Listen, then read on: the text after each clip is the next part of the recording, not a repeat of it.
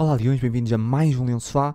Hoje vamos falar do jogo frente ao Varzim para a Taça de Portugal, a suposta renovação da Mourinho, assuntos relacionados a futsal e ainda vamos olhar para o próximo jogo da Liga dos Campeões frente ao Borussia Dortmund, entre outros assuntos. Só mencionar que estamos a gravar o podcast domingo à tarde, antes do derby de futsal. Já sabem como é que é, vamos começar pelo último jogo do Sporting, começando pelo 11 inicial. Um, o 11 inicial que foi composto sofreu aqui algumas alterações, um, dizer isso, porque era expectável um, que, que, fosse acontecer várias mexidas nesse jogo contra o Varzim. A maior nota assim que se pode dar, porque são várias alterações, acho que é Gonçalo Esteves, uh, no 11 inicial, e Marçá no banco, e basicamente é isso. Tabata também a começar disso. Acho que foi o primeiro jogo titular do Tabata essa época, penso eu, não tenho certeza. E de resto, várias alterações. Também tivemos a dupla Mateus Nunes e Bragança no meio campo. Uh, Virgínia, a Fedal a fazer ali o. a jogar no meio, no, nos três, nos, nos, na defesa A3. Um, basicamente é isso. Um, algumas alterações. Ângelo, queres começar por olhar para o, para o jogo? Sim, uh, olá Mário, olá Leões. Uh, sim, foi, foi um jogo, uh, acho que não muito bem conseguido da parte do, do Sporting, não, não foi um jogo muito bem jogado. Um, houve, como tu disseste, bastante a rotação no 11 inicial, tendo em vista também agora o, o próximo jogo da, da Champions, portanto, uh, Ruben Amorim optou por dar, dar oportunidade aos jogadores que têm, que têm jogado menos, aqui com, com um destaque uh, para o Gonçalo Esteves, que eu, que eu já disse aqui há uns episódios, que, que é um, um jogador que eu, que eu tenho muita esperança que no futuro venha, venha a ser o titular da lateral direita do Sporting. Uh, uma palavra também para o Tabata, como tu, como tu falaste, que se estreou a titular esta época, e depois, lá está, em termos de, de titulares, acabou por, por jogar apenas, ou, ou, titulares absolutos, acabou por jogar apenas o Paulinho, mas acho que devido ao facto da, da lesão do TT, uh, Sim. Acho que o TT neste E Mateus Nunes também, acho... Fedal. Exatamente. E Nuno uh... Santos não é um titular absoluto, sim, mas, mas tem muitos minutos. Na realidade, todos que jogaram têm muitos minutos, tirando se calhar o Tabata e o Esteves, o Gonçalo Esteves, diria. Tem, eu também assim. devido, lá está, ao plantel não ser muito, muito sim, extenso, sim, sim, portanto acabam claro. todos por, sim, sim, sim. a partir do banco ou a titulares em alguns jogos, acabam por ter muitos minutos, mas sim. Um, em relação, em relação ao jogo, acho que, volto a dizer, não, não foi um, não, não, o Sporting não jogou muito bem, o, entrou bem, os primeiros minutos foram, foram positivos, um, mas depois a, a, equipa acabou por desligar um pouco, inclusivamente a, a primeira grande oportunidade foi, foi do Varzim, ali um lance isolado do Zé Tiago, que, que, felizmente não deu gol. Uh, e depois lá está, nestes jogos contra equipas teoricamente. fora de jogo, penso eu, também acho. Não, não, não, não, não, que ele, não. Parte, ele parte antes do meio campo. Ele parte sim, antes do sim, meio campo. Ok. Um, aqui, aqui, lá está, é, é aquele típico jogo de, de, taça com equipas de divisões inferiores em que, como se costuma dizer, uh, o primeiro gol é sempre aquele que custa mais e quanto mais tempo passou, notou-se que, que, havia talvez um pouco mais de, de ansiedade ou de nervosismo. Uh, e pronto, vimos, vimos o 0 a 0 arrastar-se durante a partida até, até à entrada do, do suspeito do costume que, que, acabou por resolver o jogo. Uh, mas sim, não, não foi um jogo muito positivo da parte do Sporting. Não, eu, eu acho que o Sporting até dificultou o jogo, porque o jogo podia ter sido mais facilitado. Acho que foi o próprio, a própria equipa que dificultou.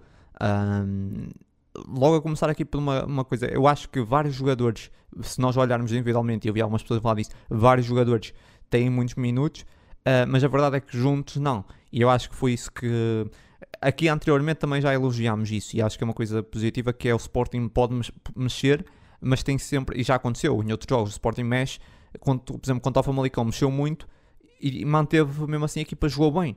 Uh, mas nesse jogo não aconteceu isso porquê? Eu acho que, por exemplo, nas laterais Uh, e depois na frente, Giovanni Tabata e depois no meio campo, Mateus Nunes e Bragança, que eu já tenho dito isso várias vezes até já fui mal, uh, já fui um bocado criticado por ter dito isso, porque as pessoas interpretam sempre as suas forma, da sua forma. Que eu não, go não gosto de Mateus Nunes e Bragança juntos. Eu acho que não jogam, não, não funciona, já disse isso várias vezes. E sempre que jogaram juntos, o Sporting jogou mal. E não quer dizer que não são, são grandes jogadores separados, mas os dois sozinhos no meio campo. E no ano passado, por exemplo, acontecia até o do Bragança entrar, ou o Mateus Nunes, e ficarem os dois ao mesmo tempo, mas tinha sempre outro homem no meio campo, ou Palhinha, ou João Mário. Mas os dois sozinhos no meio campo eu não, sinceramente acho que não funciona. E acho que realmente isso deixou o Sporting mais frágil. E depois os dois homens da frente, Tabata e Giovanni também não tiveram nada bem. E, e com isso, claro que se refletiu no, muito no, na forma como o Sporting jogou. Uh, acho que foi mais por aí. Uh, eu acredito que se calhar se tivesse a jogar Pedro Gonçalves de início uh, no lugar, sei lá, de Giovanni Tabata e se calhar metesse Palhinha, por exemplo, se calhar o jogo tinha sido completamente diferente Uh, acho que foi mais por essas, por essas duas peças, posso estar enganado, mas na minha ótica foi um bocado por aí. Uh, esses dois jogadores, é a minha opinião, já, já no ano passado vi, vi alguns jogos, eles chegaram a jogar juntos, por exemplo, penso que foi contra o Marítimo quando fomos eliminados, não tenho a certeza, mas acho que foi, jogaram os dois juntos, perdemos. Depois tivemos outros jogos que jogaram os dois juntos também jogámos mal. Eu não sei se é porque pisam zonas semelhantes do terreno, não sei, mas eu acho que realmente acho que o meio campo não fica muito forte, fica meio frágil com os dois. E é como eu estava a dizer, os dois são muito bons, mas juntos não funcionam. E o Ruben Amorim até disse que está a trabalhar os dois e tal, para ver como é que, para o futuro. Eu acho que não funciona. Acho que gostei, por exemplo, de Mateus Nunes e o Garte, gostei bastante. Uh, não sei como é que é o Garte e Bragança porque ainda não vi, mas Mateus Nunes e Bragança não funciona. Pelo menos até agora não funciona. Uh, e depois... Uh, Deixa-me só deixar. Eu, okay, fala, eu fala. Concordo, concordo a 100% com, com essa análise. Uh, até porque não, não gostei muito do, do Daniel Bragança neste jogo. Uh, apareceu pouco, teve, teve aquele remate aqui dando um, um, grande golo, mas fora isso apareceu muito pouco no resto do jogo. Sim, aliás, foi e, o sim, primeiro, a primeira oportunidade de golo foi dele, foi um remate fora da área. Certo, sim, sim. Uh, e, e, é curioso porque lá está, como tu disseste, são jogadores completamente diferentes, mas que na, naquilo que dão ao jogo, não é? o, o Mateus já aqui falámos, é um jogador de transição, de ruptura, de, de, transporte, enquanto o Dani Bragança é aquele jogador que controla os tempos do jogo perfeitamente, uma técnica uh, elevadíssima, muito acima da média. Acabam por ser jogadores completamente diferentes, mas que parece que, que se atrapalham. E a expressão que tu usaste, eu concordo, é parece que pisam os mesmos, os mesmos terrenos e ocupam os mesmos espaços e acabam um pouco por se prejudicar um ao outro. Portanto, acho uma análise Sim. correta da tua parte e, e e é preocupante porque estaria ali se calhar. Eh, Sim, eu, eu acho que não, porque temos o Gart e acho que o Gart pode ser aquele terceiro homem que pode resolver isso, pode ligar esses dois. Hum, acho eu. Sim, mas eu acho que eles os três nunca jogarão juntos, não é? Sim, em princípio não, dois. depende. O Ruben já, já chegou a meter três médios em outras alturas. Com o Aroca, e não me lembro não, de mais. Não seria, não seria descabido, mas mesmo mantendo sempre os três centrais, mas mais um médio mas qualquer das formas, uh, com o Gart, eu estou a pensar no futuro, sem palhinha, por exemplo, uh, Mateus Nunes ficando, um, o Gart, por exemplo, não vimos o Gart e Bragança, eu gostava de ver o Gart e Bragança, mas uhum. rodando sempre Bragança, o Gart, Mateus Nunes, o Gart, que seja, mas não, não os dois sozinhos, acho que pode ser uma opção. Os dois sozinhos até o momento, o Ruben ainda pode estar a testar e ele se calhar ainda acredita que pode conseguir tirar alguma coisa daqui, mas eu acho que não funciona e acho que as características dos jogadores, e até era interessante que eu ia dizer isso, era interessante alguém uh, que perceba mais, fazer uma análise, uh, perceber porque é que não funciona, uma análise mais tática e ver mesmo os jogos detalhado tentar perceber, todos os jogos que eles jogaram juntos, tentar perceber o que é que falha ali, porque como eu estava a dizer, são os dois são grandes jogadores separados, mas juntos realmente não funciona. Eu acho que foi ali, foi um, um ponto onde o Sporting uh, acabou por se complicar. Foi no meio campo e nos dois homens da frente. Uh, que era isso que eu ia dizer há bocado. Também que o Sporting teve bem, como tu disseste, o Sporting entrou muito forte, só que parecia que faltava homens. O Sporting era só cruzamentos atrás de cruzamentos é, e não tinha ninguém na área. Não tinha ninguém, não aparecia. E depois, claro, depois uh, acaba o jogo e vamos todos outra vez bater no Paulinho. Um, eu não acho que a culpa tenha sido do Paulinho, eu acho que foi mais as dinâmicas entre os três jogadores, provavelmente, porque o Paulinho está habituado a jogar com Pedro Gonçalves, no Santos ou agora Sarabia, e Giovanni e Tabata dão outras coisas. E os dois, primeiro, não tiveram muito bem, na minha opinião, um, e foi muitos cruzamentos descabidos para ninguém, para ninguém, sempre. Foi, foi basicamente Sim, isso. Até porque os, os dois jogadores que jogaram na frente com o Paulinho, o, o Giovanni e o, e o Tabata não, não aparecem nos espaços que aparecem, por exemplo, o, o Pote e o Sarabia. Ou seja, geralmente o Sporting joga muito nesse esquema de, de, de, muitos cruzamentos, mas geralmente tem sempre o Paulinho na, na área e com o Pote e o Sarabia também dentro da área, um pouco mais atrás. E nem o Giovanni nem o, nem o Tabata fazem muito isso. O Giovanni é mais um jogador de corredor, tem mais tendência a descair no corredor, e o Tabata deixa-se sempre ficar um pouco mais para trás e acaba por não chegar a, a terrenos de finalização. Portanto, aconteceu isso sim em, em, todos os cruzamentos que nós fizemos durante o jogo. Era para uma pessoa, era para um jogador. Acho que foi, foi isso, foi a dificuldade de criação. O Sporting com esses dois homens na frente, uh, principalmente, e com essas falhas no meio campo, acabou por estar bem nos, nas alas. O Nuno Santos e o Gonçalo Esteves tentaram desequilibrar, mas foi muito foi curto e, e depois é que aconteceu. Um, ou aliás foi necessário dar entrada ao Pedro Gonçalves para mexer um bocado com o jogo. E não sei se também reparaste, sentiste isso que foi Pedro Gonçalves uh, entra, marca o gol muito bem e logo a seguir o Sporting faz o que é habitual baixou completamente e tentou só controlar. aliás, aliás o, o Pedro Gonçalves entrou uh, pela, infelizmente pela lesão do, do Giovanni, não é? Que também felizmente soubemos que não foi tão grave assim, sim, sim. Falámos um mês e meio, um dois meses. Para o fim, sim. sim um, ele entrou e ainda estava o Giovanni uh, atrás da baliza a fazer o percurso para os bancos, já o, o Pote tinha, estava quase a marcar na altura, falhou, falhou o golo, mas mal ele entrou, agitou logo como, como é costume agitou logo e criou logo perigo e mudou logo as dinâmicas da, da equipa. Sim, porque o Sporting estava a atacar, o Sporting estava a criar, o Sporting criou várias e várias oportunidades. A verdade é que oportunidades assim flagrantes mesmo, poucas, porque muitos eram cruzamentos para ninguém. Um, a maioria, eu diria que a grande maioria foi, foi isso. Um, e foi o grande problema, porque, por exemplo, nós estávamos quase a meio da primeira parte para aí, acho eu, se não me engano, uh, quando o Bragança teve aquele remate fora da área que foi o primeiro na oportunidade. Sim, houve, houve, uma oportunidade antes e aí leva-me também ao ponto uh, que eu também falei no Twitter a seguir ao jogo, ou, ou mesmo durante o jogo, que era uh, que este jogo, estes jogos de taça nos fazem lembrar com, com saudade ou, ou não o que é que era jogar em Portugal sem VAR. E este jogo foi, foi um excelente exemplo, porque antes desse, desse lance do, do Bragança. Há um lance em que o Paulinho está completamente isolado, não, não tem nenhum jogador sequer perto e o árbitro marca fora de jogo quando não está fora de jogo. Uh, e não havendo VAR, não havia possibilidade não, não me estou a lembrar, mas, mas é, assim, acredito. Depois, Houve tivemos... vários lances desses.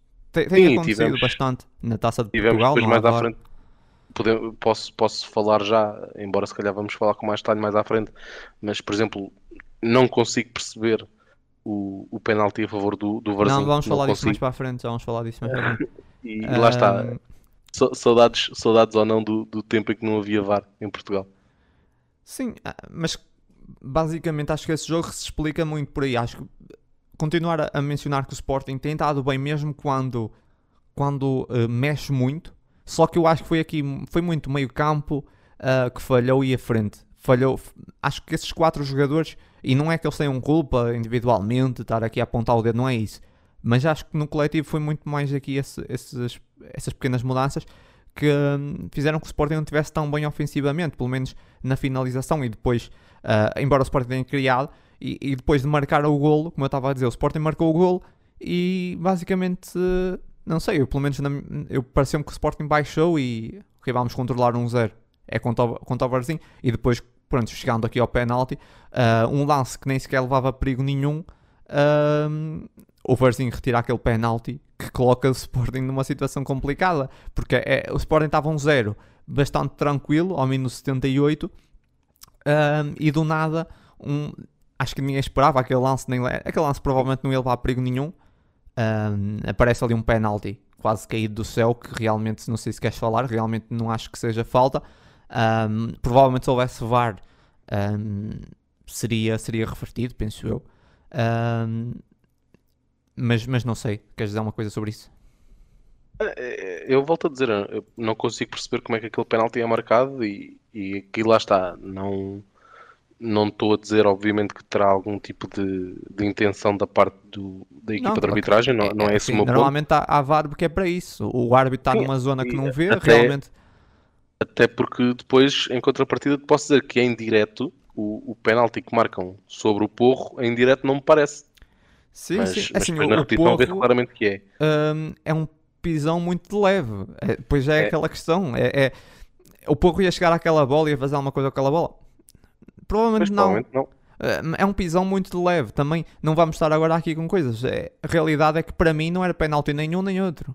Para mim não era, porque não é um pisão claro mesmo, ou que impeça de chegar uma bola, é uma coisa muito leve. Ele vai ali mesmo com a ponta da chuteira no, no pé do, do porro, depois o porro atira-se para o chão e faz aquela figura uh, do costume. Já sabemos como é que é o porro, sempre a exagerar.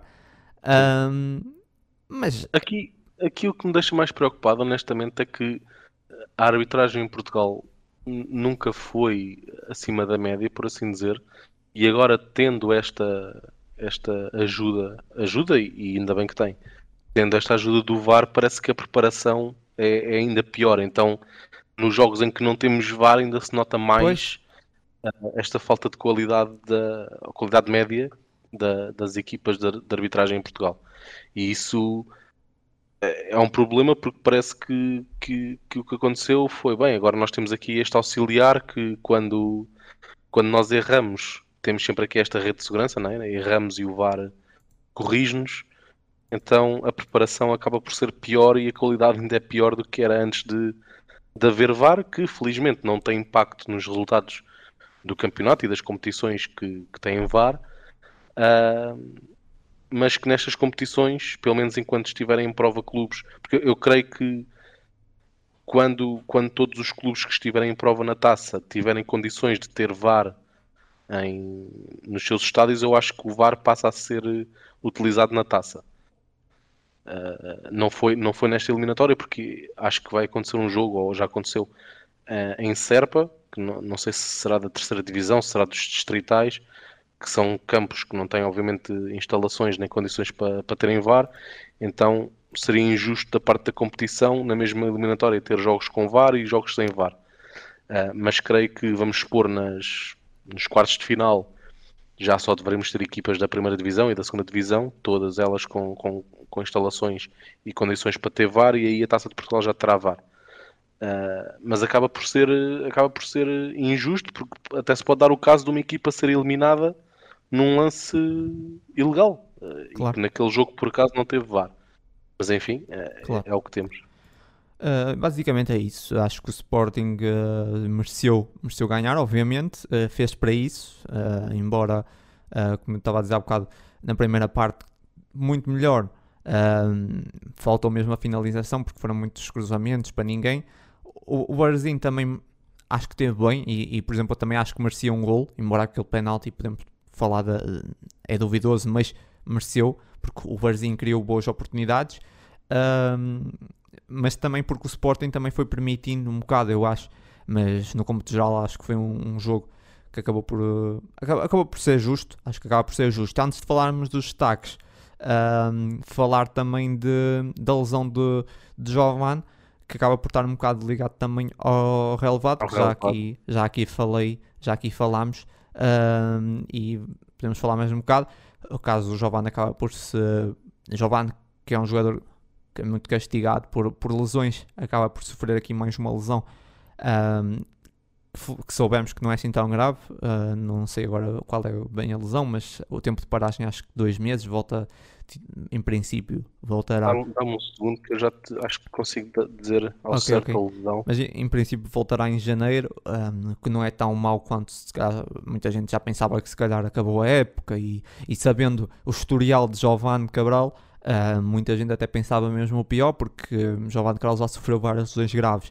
Ahm, quanto ao relevado, ahm, realmente, pá, já aqui falámos, o relevado está mal, não, correu mal. ah, já aqui falei sobre a mudança de, para essa nova empresa, que o Sporting estava com uma empresa que era muito boa, que era a Red Relevados, e que entretanto ahm, acabou o contrato e o Sporting mudou.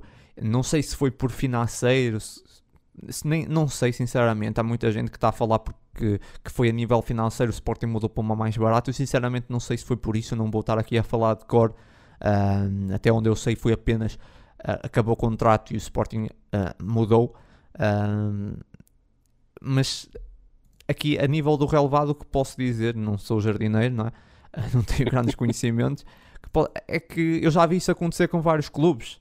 Ah, do relevado uh, de mudarem o relevado todo e o relevado não pegar. Ou não sei, acontece qualquer coisa e o relevado fica muito mal. E depois tem que andar o resto da época sempre com pequenos reparos, porque só podem mudar todo. Ou, ou o Sporting a jogar agora para a academia, uh, porque ia ter que ficar uh, para mudar o relevado todo é, são vários meses. E, e, é muito complicado, por isso a, a nível do relevado é, é isso, é, é, realmente não acho até acho que é um bocado uh, cobardia pegar na lesão de um jogador que podia ser grave para atacar uma direção, para dizer pá, acho que não sei, não tem muito nexo, não vou fazer isso, sinceramente. Uh, e não, porque também não sei os contornos, não sei realmente porque é que levou à troca de, de, do relevado, não sei mesmo se foi por uma razão.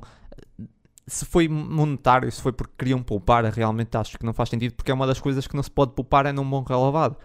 Um, claro, claro. Depois... Tem não só tem influência nestas, ou pode ter influência nestas lesões que, que acontecem, que felizmente não foram tão graves como parecia em direto, uh, no sim, caso sim. Do, do Giovanni, mas depois também tem muita influência jogo, claro. na própria qualidade do, do futebol claro, praticado claro. e quer queiramos, quer não, um, jogando, jogando em casa, até fora, na, na, maioria dos jogos, o Sporting costuma ser a equipa que, que ataca, não é? Nos jogos, excluindo jogos com, com o Porto e com o Benfica e talvez com o Braga, que são jogos divididos, no, nos restantes jogos o Sporting vai ter sempre mais posse de bola, mais iniciativa, portanto acaba por ser, como os outros dois grandes, não é? Acaba por ser, acabam por ser os prejudicados com estes relevados uh, de, fraca, de fraca qualidade.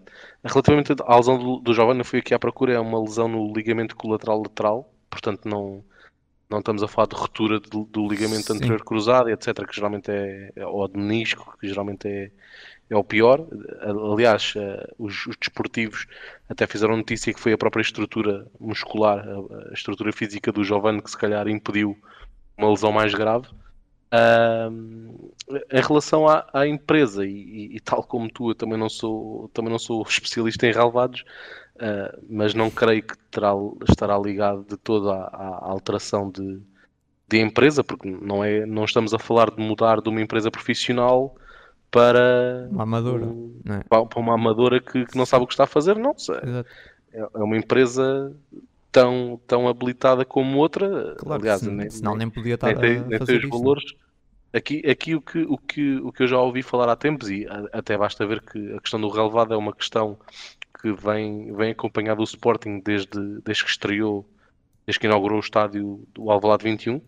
Um, portanto, já é uma coisa com, com quase, já é um problema com quase 20 anos.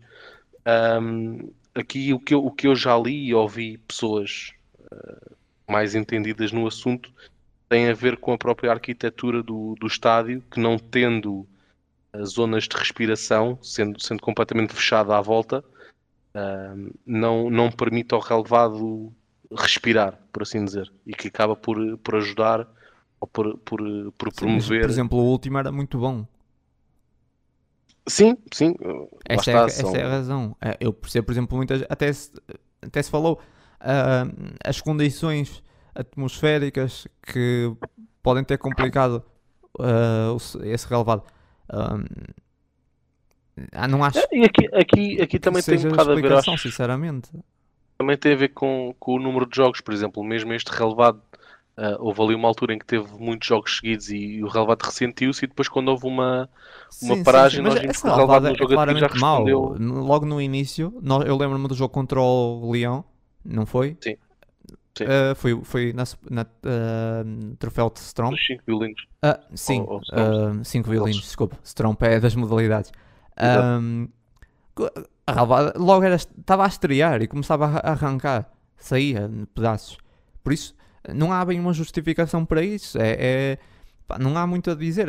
E depois, por exemplo, a nível atmosférico, quer dizer, nós na Inglaterra está sempre a chover e os ravados estão impecáveis. Hoje em dia, Sim, não é porque chuva, há 20, 30 neve, anos, há 20, 30 anos na Inglaterra os ravados era lama e ninguém se queixava. Ninguém se queixa. Tu vais ver jogos já, há, sei lá, nem, não é preciso ver muito, muito antigo, tu vais ver jogos da, da Liga Inglesa Jesus, aquilo era lama autêntica e não havia, não havia ninguém ia para a conferência de imprensa dizer que não tinha condições para jogar, não é? Um, mas realmente está muito mal e porque hoje em dia não se aceita relevados dessa condição. Acho que um, o Sporting tem que ter um relevado melhor para, para o nível da equipa que é, mas por exemplo em Portugal nós temos relevados muito piores. O Sporting já foi jogar, quer dizer, todos nos lembramos no ano passado contra, um, o Nacional, contra o. Nacional, sim, contra o Nacional, que foi aquele amassal, e eu não vi ninguém indignado como estão agora indignados com o, ah, com o José Alvalade, que é basicamente um campo de areia, só falta chamarem o Madger para lá para dar uns toques. Ah, sai o Paulinho, entra o Madger Mas para a frente. Mas isso é uma coisa que nós vamos ter que, que melhorar, que ter Sim, mas cuidado, não há hipótese, porque não há hipótese. As pessoas têm que perceber que o relevado só vai ser mudado todo no final. Não há hipótese, não dá para mudar. Ou o Certo, Sporting vai claro. para a academia, ou o Sporting faz como o Real Madrid que foi jogar para a academia, mas o Sporting não tem um estádio na academia como tem o Real, ahm, e por isso não vai fazer isso. Ou então vai ter que aguentar. Não há, não há, não há hipótese. Vai ter que aguentar esse, esse campo até ao final. Vai ser mau. aqui, aqui, a questão, aqui a questão é que já tivemos castigos. O Marítimo já foi impedido de jogar no próprio estádio por causa do relevado. Mas estava muito aqui pior. Aqui, correr- tam- aqui estamos Claro a falar. sim, claro. Não, não tem comparação Claro aqui. O Claro relevado que dá para jogar. Estamos a... Eu não acredito que vá acontecer isso, sinceramente. O Sporting ser impedido de jogar, não acho que esteja assim tão mal. Acho que aquele caso do Marítimo realmente não dava mesmo para jogar. Era lama autêntico, buracos mesmo, não dava. Aqui a relva só, quando o jogo começa, normalmente está bom, porque eles arranjam lá o relevado e deixam aquilo mais ou menos aceitável, mas depois começa a sair pedaços, depois meteram muita areia para tentar ass- assentar a relva e começa a levantar areia, fica... Lá está, é, é complicado, está muito mal, ah, mas não sei, acho um bocado injusto estar aqui a apontar ah, culpas, a dizer que epá, é da direção, é da- do, do, do tipo que trata da- do relevado, é da empresa. Não, não sei sinceramente quem é a culpa. Acho que isso é uma coisa que, que acontece, já aconteceu noutros clubes. Ah, é, é tentar aguentar até ao final da época e chegar ao final da época mudar-se de empresa ou ver se conseguem fazer melhor. Ah, para mim, acho que essa empresa até se calhar para bem era oferecer um relevado novo de graça. porque, porque não vejo outra, outra, outra solução. Mas ah, não sei, agora ah, realmente essa lesão do, do Jovan foi por conta do relevado? Muito provavelmente foi, mas por exemplo, como eu vi logo na Sport TV, penso que foi na Sport TV, ah, o Jovan lesiona-se ah, e começam logo, pois, o relevado, se calhar foi por causa do relevado. Eu não acho que isso seja muito positivo, sinceramente. Ahm, parece que já estão ali a meter lenha para tentar ah, espicaçar certos adeptos, não é? Ali mesmo a cutucar para dizer, pá, vamos, bora lá atacar a direção porque é por causa do. Pá, isso não parece correto. É, Um jogador acabou de se lesionar, podia ser grave, podia ser uma lesão mesmo de paragem de, de se for preciso um ano. Por acaso, felizmente, não foi. E vamos começar já com isso. Não, não, não acho que, que isso é, certo, que é correto, essa, essa atitude. E, e, ah, com certeza que, que as pessoas que tratam do relevado ahm, estão a fazer o melhor que, que podem para deixar o relevado aceitável. E pá, não, não- como eu estava a dizer, acho que vai ter que ser, vai ser isso que vamos ter até ao final da época. Percebemos logo no início, naquele primeiro jogo, que esse relevado era mau. Mas o que é que se vai fazer? Vai-se tirar o relevado todo e o Sporting vai jogar para onde? Isso é a questão. Não pode.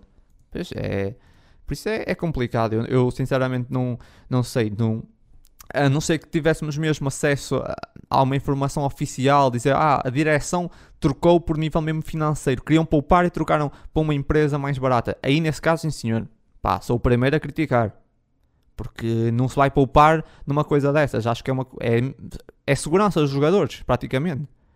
Ahm, aqui, sim senhor. Agora, até se saber algumas informações, eh, e o que eu sei é que trocaram porque acabou o contrato e trocaram para uma empresa, como tu disseste, que trocaram para uma empresa profissional, não trocaram para uma empresa, não foram buscar ah, um tipo qualquer à esquina que realmente co- que, que normalmente corta relevados. Foram ali, olha, está ali um, um tipo que normalmente corta relevados e ele trata disso. Pá, não foi isso. Eles Claro. contactaram uma empresa profissional. E, e por isso ninguém esperava que fosse acontecer isso. Aconteceu. O que é que vai acontecer? Chegam ao final da época, trocam de empresa, ah, ou essa empresa resolve o problema. Mas nesse momento é o que é. E não, e não voltar ah, aqui a, a bater na direção por causa disso. ah, a não ser como disse, a não ser que se soubesse mesmo que, que foi por uma questão de, de poupar. Porque acho que aqui são aquelas coisas que não se na minha opinião, pelo menos, é daquelas coisas que não se deve poupar. O Sporting pode querer poupar em várias coisas, mas aqui, aqui não me parece que, que fosse correto. Acrescentar mais uma coisa? Não, não. Ok, então vamos avançar. Podemos avançar aqui para uma notícia ahm, que se falou um bocado esta semana sobre a suposta, uma suposta renovação da Mourinho, embora o, o Romano Amorim já tenha um contrato até 2000 e, ajuda-me, 2023, penso eu. 20, E três, sim, que ele tinha, ele até já, entretanto, já renovou e, e falou-se bastante da, da, sua possibilidade de ele voltar a renovar e até um, uma alegada um, interesse, um alegado interesse dele de ficar muitos anos no Sporting. Fez, fez, fez algumas capas de jornais um, sobre isso, que ele gostava de ficar foi ele. Foi ele que o disse. Ele, ele não disse bem que queria ficar muito, ele não disse exatamente por essas palavras gostava de ficar muitos anos no Sporting, disse que gostava de continuar, acho eu, foi algo assim do género, se não estou em erro. Se, se, se... Eu, eu, eu, creio que ele disse que gostava de ficar muitos anos, ou uma Disse mesmo assim? Passa disse eu, mesmo... eu penso que sim, eu penso que sim. Se disse mesmo assim, ok, então, então retiro isso que disse. Porque eu tinha a ideia Agora, que, o, que ele... é, o que é verdade hoje pode ser mentira amanhã, não é? Sim, sim, claro, claro. E essas coisas, sabes... Eu, eu penso, eu penso que ele... Eu acho que as palavras dele, não sei, lá está, se foram exatamente estas, uh, mas foi neste sentido, foi... Sim, sim, eu sei que foi nesse aqui, sentido, mas não sei se foram exatamente anos, essas. Essa é a questão que eu quer, estou a dizer. Quero ficar aqui muitos anos, sabendo que se começar a perder jogos, tenho lugar em ah, risco. claro, mas isso, isso aí toda a gente sabe. Eu lembro-me que no claro. ano passado, o Ruben Amorim, quando começou na segunda metade da época passada, começou a ter aqueles releases, já tu ias às redes sociais e já era o Ruben Amorim quase despedido. Pá, isso aqui é coisas do futebol. Não tenhas dúvidas que se o Ruben Amorim está a 3 jogos sem ganhar, claro. já se pede a cabeça ao Ruben Amorim, esquecendo que ele, o que ele ganhou. Isso não tenhas dúvidas. Infelizmente é assim. Uh, isso depois cabe à direção a ignorar isso, porque é o correto, porque o Ruben Amorim tem feito, e eu no ano passado muitas vezes disse, Ruben Amorim, mesmo que não seja campeão, isso no ano passado eu dizia isso, estávamos a meio da época, nem sequer, se calhar antes disso, tem de continuar, porque o que ele está a fazer é um projeto, um, tem que dar continuidade, é, é, tem que se dar continuidade a esse projeto. E não seria descabido despedir, por exemplo, o Ruben Amorim se ele não tivesse sido campeão, ou tivesse perdido o título, por exemplo, no final para o, para o Benfica, ou no caso para o Porto. Um, felizmente não aconteceu, mas, mas houve, houve, aqueles momentos que houve contestação completamente ridícula. Claro que podes dizer, ah, é uma minoria das redes sociais, tudo bem, mas existe. Um, claro que acredito que seja uma minoria. Falando da. Uma minoria barulhenta. Claro, sim, é sempre, a minoria é sempre mais. Essa minoria Exato. acaba sempre a fazer mais barulho. Um, falando mais concretamente da renovação da Mourinho, acho que, embora ele já tenha renovado há algum tempo, Uh, acho bastante positivo isso uh, do Ruben Amorim querer ficar há um tempo. Eu penso sempre no, no Ajax, acho que é impossível não pensarmos que tem um treinador uhum. há, há, muitos anos e é um treinador que, que não quer sair também. Nós vemos o caso, fala-se, por exemplo, o Ruben Amorim, sempre que se fala do Ruben, fala-se a um treinador jovem que daqui a pouco vai para lá para fora. Pode, assim, ele pode ficar muitos anos. O uh, Ten Hagen, acho que é assim, né? Um, Eric Ten Hagen. Uh, penso que é assim que se diz o nome, não tenho certeza. Um, o treinador holandês do, do, um, do Ajax está uh, há muitos anos já no Ajax, está desde 2017, não é assim há tantos anos, mas são algumas épocas. Para, para os dias de hoje já, sim, já é sim, bastante. É, é bastante. E olhando para o sucesso que ele teve, muita gente já falou várias vezes, vários clubes, e ele continua. Uh, tem 50 e tal anos, uh, não é nenhum jovem como o Ruben, ainda assim já se falou vários clubes. Entretanto, por exemplo, a notícia que foi mais falada foi ele ter negado o Newcastle. O Newcastle, acho que também já se falou uh, agora na altura do Barcelona. A Dortmund também está sempre em cima da mesa, que o Dortmund também tem tendência a trocar treinador todos os anos. Mas uh, lá está, é um treinador que gosta desse projeto. E, e normalmente o que acontece, ou que podia acontecer, que é ele cria uma equipa, trabalha vários jogadores e depois, passado um, dois anos perde os jogadores todos, como aconteceu aquela equipa que ele levou, um, se não me engano, às meias finais. Um, na Liga Sim, dos Campeões. com o Dalir, com o Exato. Beek, Perdeu aqueles jogadores todos depois, um, dois anos, perdeu os jogadores todos. E isso podia até desmotivar o, o treinador e, e pronto, e querer sair. Mas ele gosta disso, ele gosta de criar as equipas e, e lançar os jogadores e, e, depois começar do zero. Ele, se calhar dá-lhe prazer isso. Um, o Ruben Amorim nós não temos não, não conseguimos ver isso porque ele ainda está no início, uh, ainda não vai no, na sua primeira criação, digamos assim. Um, mas já se fala muito disso. Logo no ano passado, ainda no Sporting tinha sido campeão, já se falava muito do Ruben Amorim para fora. Acho que em Portugal existe muito isso. Eu já falámos, por exemplo, questão dos jogadores. Em Portugal, qualquer jogador que marque dois golos já se começa a dizer que tem que sair. Há, há Uhum. muito isso. Parece que um jogador não pode ficar em Portugal. Ou, por exemplo, o Pedro Gonçalves uh, já é quase impensável ele ainda estar no Sporting, por exemplo para algumas pessoas. Certo. É um jogador que tem 23 anos. Porque é que ele não pode ficar mais 4 anos no Sporting, por exemplo? É, há muito essa coisa. E, e os treinadores também acontece. Ah, mas nós vemos, por exemplo, em Portugal, temos, por exemplo, um caso que é mais que é raro, que é do Sérgio Conceição, porque é um treinador jovem também, ah, muito bem sucedido, que ainda por cima é muito bem sucedido lá fora, ah, nas competições europeias, não é?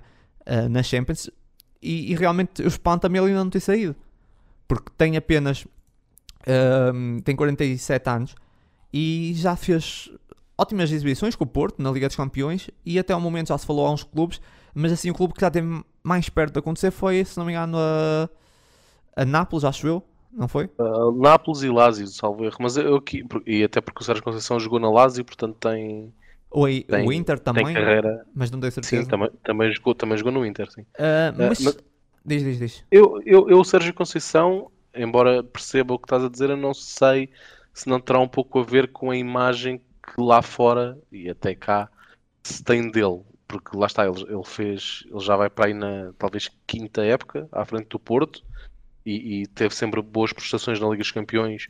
Eh, creio que passou sempre a, a fase de grupos, portanto não é, não é um desconhecido como o Amorim se calhar ainda é eh, no mundo do futebol europeu. Eu acho é que se calhar a, a imagem que, que, que o Sérgio Conceição deixou não, não foi a melhor. E se calhar é isso que faz com que alguns, alguns clubes, se calhar técnico-taticamente, o Sérgio Conceição faria todo o sentido, mas se calhar depois tudo o resto que o Sérgio Conceição traz com ele era algo que esses clubes se queriam, se queriam afastar. Eu imagino, por exemplo, o que é que seria um Nápoles com a ser, a ser treinado pelo Sérgio Conceição e a ser presidido pelo, pelo Di Laurentiis. Aquilo era, era, Eu era um barril que- de pólvora Não, não pronto a explodir. Porque tu basta ver a postura do Sérgio, por exemplo, na Champions é completamente diferente. Lá está, é aquelas coisas, é como os jogadores a jogarem cá e a jogarem na Inglaterra. Têm comportamentos completamente diferentes. Eu não. eh, Sinceramente, acho que o Sérgio Conceição ah, se adaptava mas já- bastante bem à Liga já Italiana. episódios, já houve episódios do Conceição na Liga dos Campeões, por exemplo, contra o Liverpool já houve muitas pegas entre o Conceição e o Klopp, mesmo o ano passado nos jogos com o Chelsea, acho que a coisa também não foi muito bonita. E, e aqui, aqui não digo, porque o que tu estás a dizer é verdade, porque aqui o Conceição ah, sempre, sempre aquela postura do reclamar com os árbitros, quase, quase saltar-lhes para cima. Claro que na, na Liga dos Campeões a postura não é a mesma, mas aquela, aquela Sim. coisa do, do banco saltar e dos jogadores estarem constantemente a tirar-se para o chão, Sim, sim, sim, sim. a reclamar faltas e a fingir agressões, já é uma coisa que já, já transpirou lá para fora e tanto o Klopp como, como o Tuchel, quando jogaram contra o Porto, antes dos jogos acontecerem, já, já, já falavam disso. Eu acho que essa imagem Eu, eh, eu hoje em percebo isso que dia estás já, a não, dizer, mas ainda já assim. pesa um bocadinho. ainda assim custa-me perceber como é que custa-me perceber que haja menos interessados nele custa-me perceber isso mas ah, já mas por outro lado lá está havendo poucos interessados em Sérgio Conceição ahm, o que dizer de Juan Amorim que é um treinador que só ganhou uma liga e não teve nem metade do sucesso que teve o Sérgio na, na Europa. Por isso Certo. acho que está fora de questão o Ruben Amorim ir para uma grande clube para ir para um grande clube lá fora. E se calhar o Ruben Amorim também tem essa noção. Mesmo que se pode falar, ah, mas a parte de comunicação, não sei o quê a nível de resultados é o que importa e tu olhas para o Sérgio e o Sérgio se calhar com uma equipa com um bom poderio financeiro se calhar levava uma equipa à final da Liga dos Campeões porque ele já fez com o Porto não, não duvido, e o Ruben Amorim ainda não conseguiu provar isso a nível ah, nas competições europeias pelo menos. Ah, Sim, eu espero, eu espero que isso se mantenha assim, até porque hoje saiu a notícia da saída do Solskjaer, do, do United, e eu já, até já comentei contigo que quando, quando vejo um, um treinador destes, destes tubarões europeus a ser despedido ou a demitir-se, temo sempre que, que mais cedo ou mais tarde não. venha o Clube X, pensa em Amorim, Clube Y, Não, sincer- pensa sinceramente acho que Amorim. isso é quase impossível porque ninguém ia dar 30 milhões por um treinador. Eu, eu, eu, é assim, nós, nós demos 11, né? E, portanto, que- se o Sporting dá 11, São, são mais 20. United- Não, não, não acredito. Tá Sinceramente, bem. não acredito. O Não acredito dá um 11. treinador. Estamos a falar de um treinador que não provou nada, que ninguém sabe quem é lá Certo, fora. Isso, é tudo, isso é Isso seria, verdade, isso é seria verdade. completamente. Imagina o United de repente ir buscar. se- Mas olha, de mas, 30 por milhões exemplo, por um treinador chamado Ruben Amorim português que está no Sporting. Ninguém sabe quem é. dois, Isso seria dois- dois completamente jogadores- descabido. dois jogadores que têm um peso muito grande no United neste momento são o Bruno Fernandes e o Ronaldo. Sim, e estás a imaginar, estás a imaginar o Ruben Amorim a gerir o ego do Ronaldo. Sinceramente não estou. Isso, isso é outra questão. E estás a imaginar haver uma proposta do, do United pelo Amorim e o Amorim rejeitar? Percebes? Eu, eu, percebo o que estás a dizer. Uh, e, não, olha que se não, ele quiser... não, não, não sei se ele não rejeitava.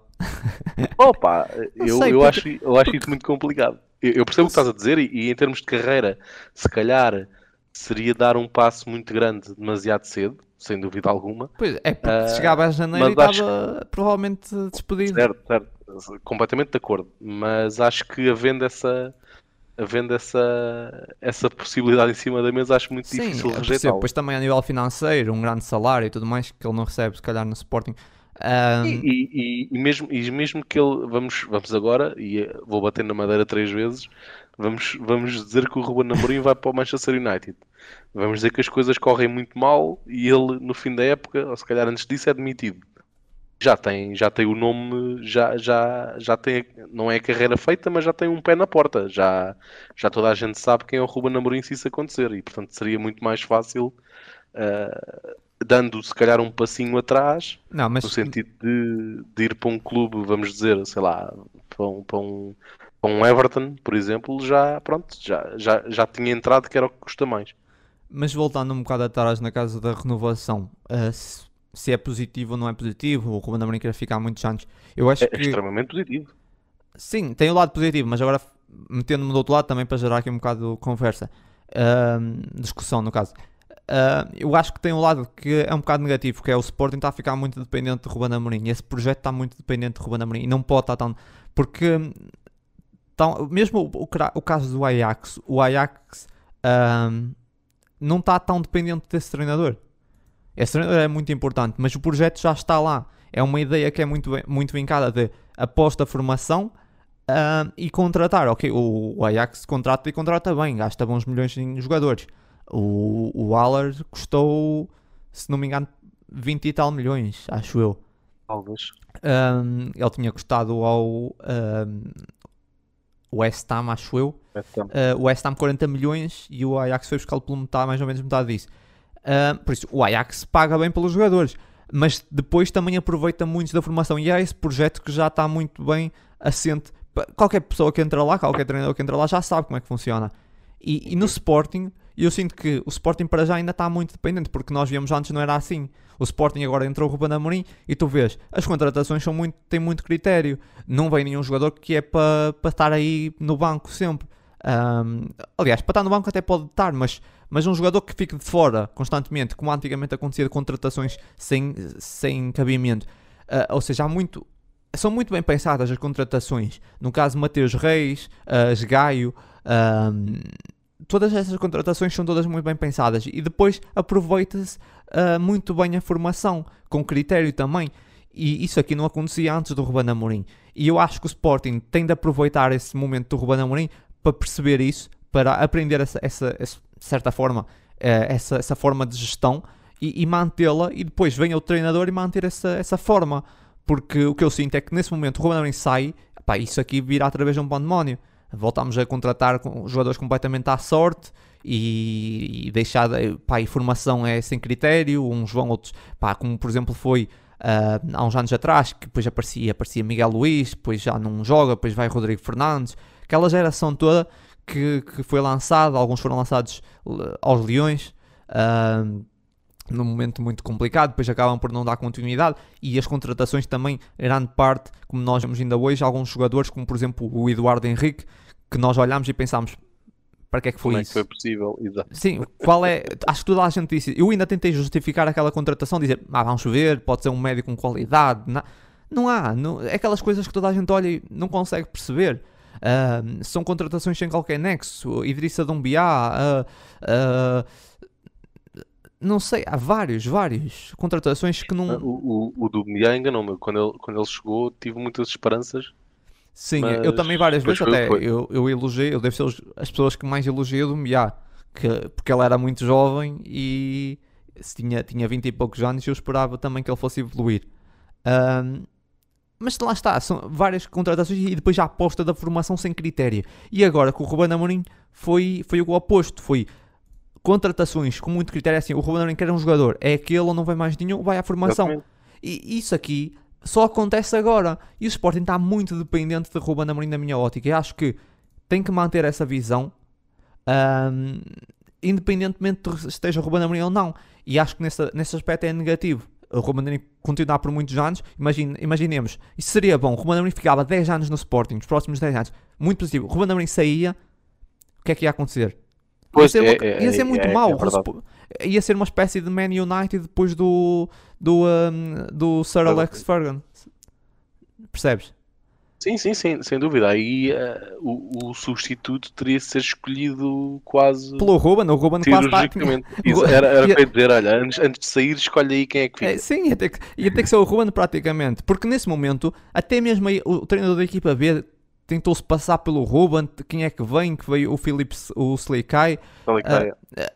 Tinha que ser alguém da confiança do Ruben. Depois é o scout também meio que passa pelo Ruben. Tudo passa pelo Ruben. Nesse momento, quase tudo que é ligado ao futebol é pelo Ruben. Nesse momento, se calhar até o Ruben está a treinar ao mesmo tempo que treina os principais, vai treinar os júniores. Não sei, mas é o Ruben que trata também. é O, o Ruben que já está a ajudar o Paulinho, o roupeiro. Pá, o Ruben está a fazer tudo. E eu acho que isso é um exagero, está-se a meter muita pressão, não é pressão, mas está-se a meter muita coisa nas costas do Ruben que não há problema, ele é bem pago para isso, só que quando ele sair, é, essa é- Eu, eu, eu concordo, ma- mas acho que o treinador principal tem que, tem que ser ouvido nestes processos. E agora falaste no caso sim, do mas, Salicaia, mas, por exemplo. mas é questão depois, tem é de haver alguém que mantenha essa a máquina Claro, a funcionar claro igual. Claro. A ma- tem que continuar igual, não é? É, é, Por exemplo, há clubes que eu admiro muito, que é o caso, por exemplo, do Bayern. O Bayern, para mim, é um dos melhores clubes do mundo, porquê? Porque o Bayern troca treinador, troca de direção, a máquina funciona sempre igual. Sempre igual. Aquela máquina muito bem oleada, sempre igual. Nunca, que- por isso é que o Bayern deve ser dos clubes mais. ahm, que mantém sempre mais ou menos o mesmo nível ao longo da- das, desses, últimos, desses últimos anos.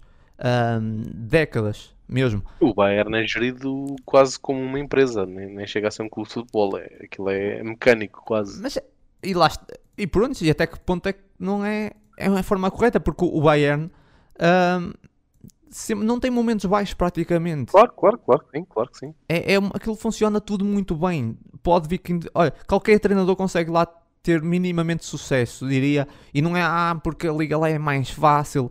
Pá, é mais fácil, não sei se é mais fácil. Eu acompanho ah, de vez em quando vou vendo jogos da, da Liga Alemã e É lá. mais fácil porque eles a tornam fácil. Exato, era isso que eu ia dizer. Lá a Liga Alemã tem clubes de meio da tabela muito fortes. Muito fortes. o Bayern neste fim de semana perdeu com o penúltimo ou antepenúltimo classificado. Eu não, eu não tenho Esta dúvidas jornada- que o antepenúltimo em Portugal dava para ser campeão. Não tenho grandes Campeão, dúvidas acho- disso.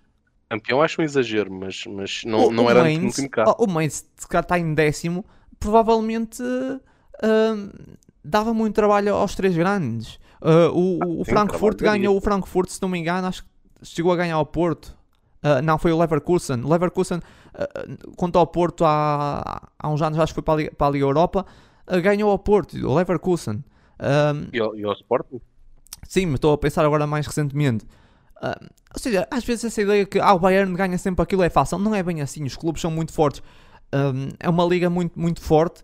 Ah, é verdade que o Bayern ganha sempre, mas se nós olharmos, o Bayern também ah, a nível europeu está sempre nas, nas disputar as Ligas dos Campeões. Pode não ganhar, mas está sempre lá e é um clube que funciona muito bem. É isso que eu, basicamente que eu queria dizer é que o Sporting tem que manter os processos, não pode estar tão dependente do treinador. Ou seja, a renovação, o Ruben Amorim ficar muitos anos é bom, mas o Sporting tem que manter aqueles processos, tem que tornar aquilo o clube. Ou seja, isso que está a acontecer agora tem que ser ahm, colocado mesmo na, no clube. Ou seja, tem que ficar sempre, tem que, tem que ser uma coisa que acontece sempre, independentemente de mudar de treinador, não é? Agora, o, o Ruben Amorim tinha essa ideologia de aposta na formação, contratação com critério. Pá, depois vem outro treinador e isso esquece completamente isso e já é contratar todos os jogadores e mais algum sem, sem qualquer nexo e aposta na formação igual. Ahm, é, é só isso que a minha dúvida na, na questão da renovação. Ah, não, eh, era o que estava a dizer. Acho que é uma excelente notícia. Achei uma excelente notícia a renovação do, do Adam, do Palhinha, do Inácio, etc. Mas para mim a melhor notícia dessas é, é uma possível renovação do, do Amorim, porque acaba por ser eh, Embora ele já tenha contrato até muito tempo. Ele, já, ele Sim, renovou sim, há pouco sim, tempo. Tem, mais, tem mais dois anos. Ele, ele renovou ainda na época passada. Sim. Tem até. Não sei se 23, 24. Eu acho que ele tinha até 23 e renovou até lembro também. 24.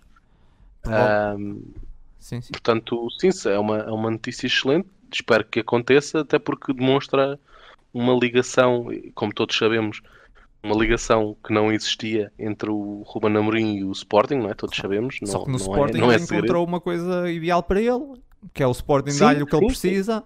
Ele tem todos os E jogadores que parece- quer e tem a formação e parece, parece estar completamente identificado com, com o clube, com a direção, com o, rumo, com o rumo que está a tomar, com o projeto. claro. Ah, Agora e é não como- parece. Claro, claro que estamos num momento quase de, de lua de mel, não é? Depois de um campeonato isso que que nos fugia há, há 19 ou 20 anos. Ah, estamos num momento em que, em que estamos, estamos em lua de mel, por assim dizer, mas parece, parece não ser, parece não ser um, um trabalho. Ou seja, não é, eu não estou aqui só porque sou o treinador desta equipa. Parece haver uma, uma comunhão muito grande entre, entre todo esse processo do, de plantel, equipa técnica, direção. Portanto, parece haver Claro. aqui uma, Só uma, que uma relação interessante que ter, espero ter, eu ter a noção uns anos. que esses momentos acabam e o Sporting vai Claro, passar por claro. momentos maus. E, e Claro, mas, mas ele, ele tem essa noção, porque ele Sim, ele tem a- essa que noção. Eu perdendo, E- perdendo e- aqui uns jogos. Não- o problema não é, não é o Ruben, o problema são os adeptos, os sócios e, e eventualmente o a direção, que às vezes esquecem-se um bocado que disso, Eu, eu acho, eu acho que ele muitas vezes ele diz isso. para lembrar eu acho que é uma mensagem fora do que tanto para ele, não é? Porque Sim, claro. Pois, mas a até minha mais o que me preocupa é isso, porque eu, por exemplo, estou à- vontade, o Ruben Amorim por mim, eu sei muito bem que, por exemplo, até pode acontecer de, mesmo o seu discurso gastar-se um bocado com esses jogadores, precisar de uma renovação de plantel, porque isso acontece às vezes. Ahm, volta e meia há treinadores que se gastam e o Ruben Claro. tem um discurso que se calhar ele consegue puxar o melhor dos jogadores, mas pode chegar um momento que não consegue. E, e as coisas podem não estar a sair bem, mas continuar a acreditar e continuar a apostar no Ruben. A, a minha dúvida é: será que quem está à frente e os sócios e a, e a direção, será que vão ter essa paciência? Porque no Sporting nunca há paciência. No Sporting é maus resultados, rua. E até até agora o Ruben Amorim ainda não teve nenhum mau resultado. Essa é a realidade, ainda não foi metida, à- ainda não foi colocado à prova. Ele já anda desde o ano passado a avisar que vai ter momentos maus, mas ainda não teve. Eu acho que existe esse compromisso da parte da direção. Claro que não estamos a dizer agora de repente o Sporting perde 10 jogos seguidos para o campeonato, não é? Claro que aí acho, acho que é óbvio que sairia. Não, Mas eu acho que existe. Eu, por, Acho que mim, existe podia, um por, mim podia perder, por mim podia perder 10 jogos seguidos para o campeonato, não saía. Pois não sei. eh, Eu acho que, eu acho que existe esse compromisso ah, da direção. Acho que existe essa, essa noção. Ah, aqui o problema será a massa adepta e, e eu sou um grande Sim, é. crítico até da, da instabilidade que muitas vezes é provocada ah, pelos adeptos Mas e é, é mais do isso que, é mais isso a questão, porque às vezes, por exemplo, às vezes pede-se tempo. No caso, o Ruben não perdeu tempo porque ele não precisou. Só que E nós, e nós queixamos, nós queixamos tanto, até já nos queixamos aqui no, no podcast, queixamos tanto que, que existe algum viés da comunicação social e tanto, tanto na televisão como no- nos jornais, não, não vale a pena falar mais do assunto, mas que existe um, um viés muito grande em relação, em relação ao Sporting, é sempre, sim, é sempre muito mais atacado que os outros dois. ah, e às vezes eh, somos até nós, adeptos, que, que começamos isso, que, é, Claro. que não faz sentido. claro, é, mas é, é o que eu, tô eu digo sempre isso. Eu acho que todos os treinadores eu disse isso, e às vezes até posso estar enganado em alguns, mas ah, por exemplo, disse o mesmo em relação ao Silas, mas eu disse sempre, às vezes tem que se dar tempo aos treinadores. ah, e não é porque perdeu, no caso deste, há 10 jogos na liga seguidos, tem que ser despedido. Depende de como é que perdeu. Às vezes, se calhar, perdeu. Se calhar, um jogo foi um, teve um jogador expulso. Se calhar, nos outros estava com vários lesionados. Ah, depois é ver como é que foi. Não... E mesmo que tenha más exibições, tem que se analisar mesmo o jogo, perceber. O que acontece muitas vezes é que dá a impressão que, que quem está à frente do clube não vê os jogos. É só, olha, Uhum. para, olha para, para os jogos. Ok, ahm, eu falo mais nos anos anteriores. Teve três derrotas seguidas, é despedido. Nem se vê bem o contexto. Eu lembro-me na altura, o Peseiro. E não estou a defender o Peseiro, por acaso não é um treinador que eu aprecio. Mas o Peseiro é despedido ahm, porque perde um jogo onde gera a equipa. Ele vai a, vai a Portimão, teve de gerir a equipa porque tinha tido jogos de Liga Europa. roda a equipa, o Sporting perde e é despedido. Claro que era óbvio, estava-se à espera do primeiro deslize para despedir o Peseiro. Tinha sido contratado pela outra direção e foi basicamente o Peseiro já sabia que ao mínimo de pressão já ia ser despedido. Um, mas acontece muito isso. Em Portugal, principalmente, está sempre à espera de qualquer, qualquer deslize para despedir. E, e eu, eu peço é que não, não aconteça isso com o Ruben, porque no ano passado eu fiquei um bocado triste. Quando o Ruben estava, a meio da época, estava num momento um bocadinho mau, é eliminado pelo Marítimo da Taça de Portugal, depois tem ali uns resultados um bocado maus, faz uma segunda, a segunda metade Uh, não foi muito positiva e já havia gente se calhar a ficar com dúvidas que íamos ser campeões, já não acreditavam e já começavam a pedir cabeça ao Ruben Amorim porque íamos perder mais um campeonato. E quer dizer, mas quem é que meteu o Sporting a lutar pelo campeonato? Foi ele. Antes dele, nós nem sequer estávamos a lutar. Nós começámos a acreditar por causa dele. Se íamos perder, ia ser por causa dele também, mas foi, ou seja, foi ele que nos trouxe. Se nós hoje estamos a lutar por campeonatos e somos. O Sporting nesse momento está em igualdade pontual com o Porto em primeiro. Acho que o Ruben meteu-nos a acreditar, meteu-nos a lutar. Por isso, independentemente do que aconteça daqui para a frente, e maus resultados podem acontecer, dependendo depois também porquê. Um, para mim, o Ruben continua sempre a ser o meu treinador. Eu espero que o Ruben fique mesmo muitos anos, independentemente dos resultados. O Sporting até pode acabar essa época em quartos, esperemos que não, não é? Mas mesmo que acabe uh, em quarto, em quinto, que seja, depois analisando porquê, melhorar e, e continuar. Uh, porque eu, primeiro, eu vejo no Ruben uma coisa que eu aprecio muito que é a evolução quando o Sporting perde, ele aprende. Pode não parecer, uhum. porque ele joga sempre com o mesmo esquema, mas ele aprende, ele evolui. Uh, e isso é uma coisa muito positiva. E, e, de, e depois é, é, um treinador jovem que está identificado nesse, nesse, uh, projeto, que é um projeto que assenta bem no Sporting. Uh, foi quase um projeto criado por ele, uh, de certa forma, mas que assenta muito bem no clube. Acho que toda a gente gosta dele. Eu não sei se ele vai ficar no Sporting muitos anos se vai tornar uma espécie de lenda, como algumas pessoas já estão a falar, uma espécie de aqueles treinadores que, que se tornam lendas no clube. Não sei se vai ser esse o caso ou não, porque estamos em Portugal, é difícil. Pois, não acredito.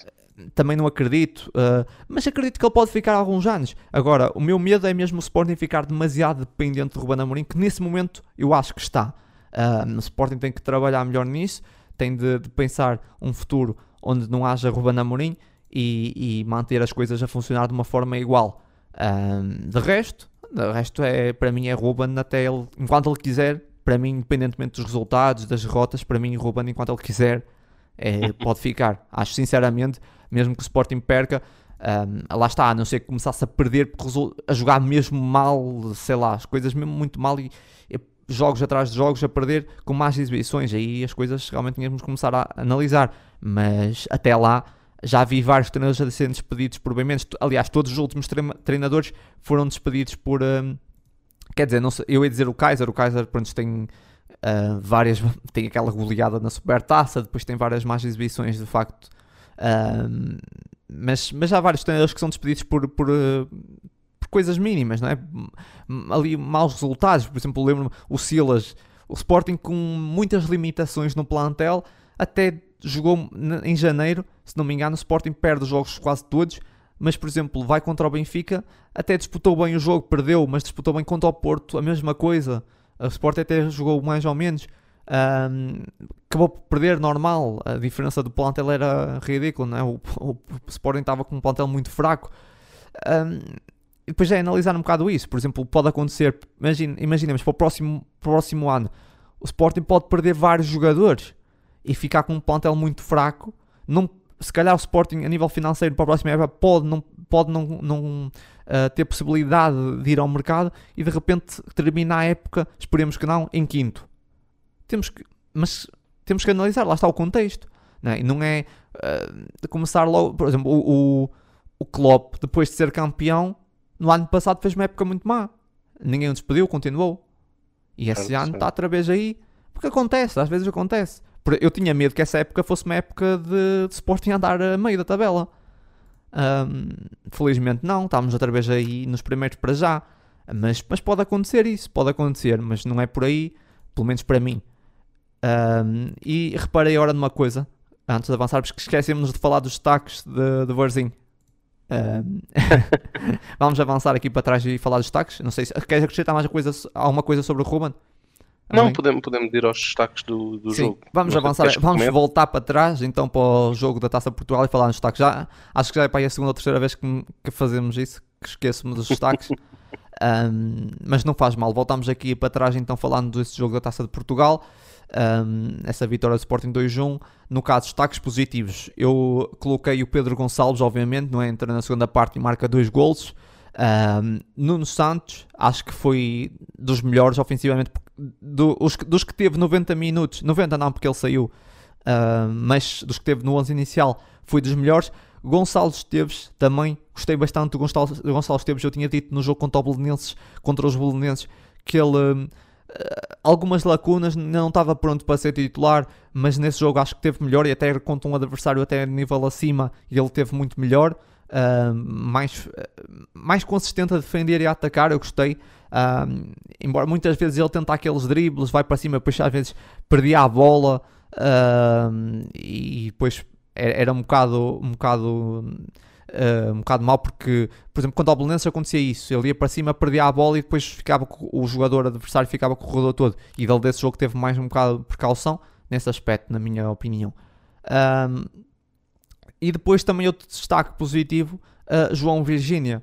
Uh, não foi chamado eh, muitas vezes, uh, mas a verdade é que teve ali algumas defesas positivas. Eu, eu gostei.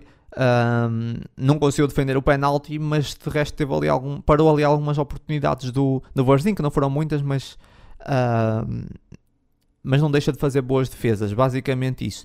Uh, podia também dar destaque positivo no Meti de, de, de Porro, que também entrou e também mexeu um bocado com o jogo e também está ligado ao, ao segundo gol, mas basicamente foram esses. Nos destaques negativos, eu meto Paulinho, uh, acho que passou um bocado distante no jogo, só que eu acabo por não culpar muito Paulinho porque eu ligo o destaque negativo de Paulinho principalmente aos próximos dois destaques negativos, que é Giovanni, embora ele tenha se lesionado, eu não posso deixar de ter destaque negativo, teve muito mal.